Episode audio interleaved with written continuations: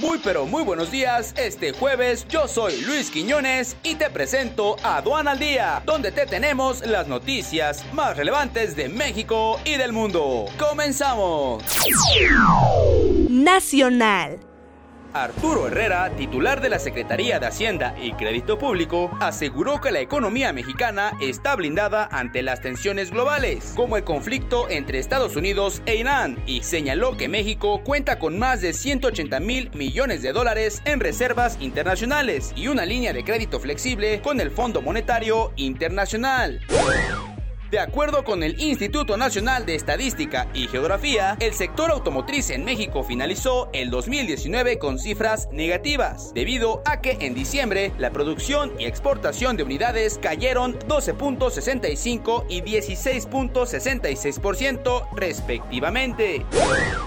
El peso mexicano operó con ganancias la mañana del pasado miércoles, apoyado por un menor nerviosismo en los mercados.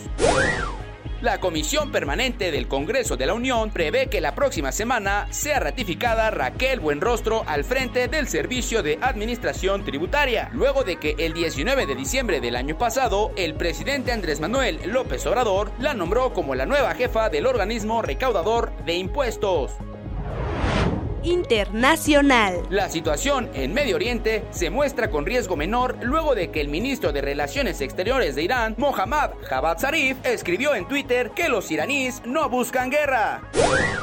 El presidente de Estados Unidos, Donald Trump, dijo que no hubo víctimas estadounidenses en los ataques iraníes contra bases militares que albergan tropas de Washington en Irak y que Teherán parecería estar cediendo al conflicto.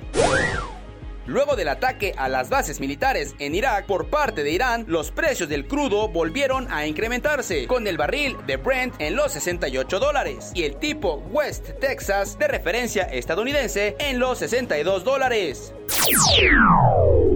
Estas fueron las notas más relevantes del día de hoy de México y del mundo.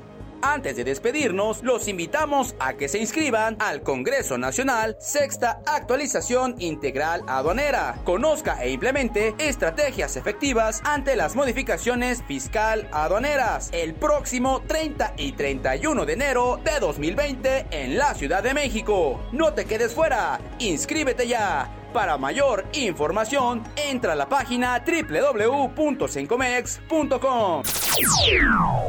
Este es un servicio noticioso de la revista Estrategia Aduanera. Aduana al Día. EA Radio, la radio aduanera.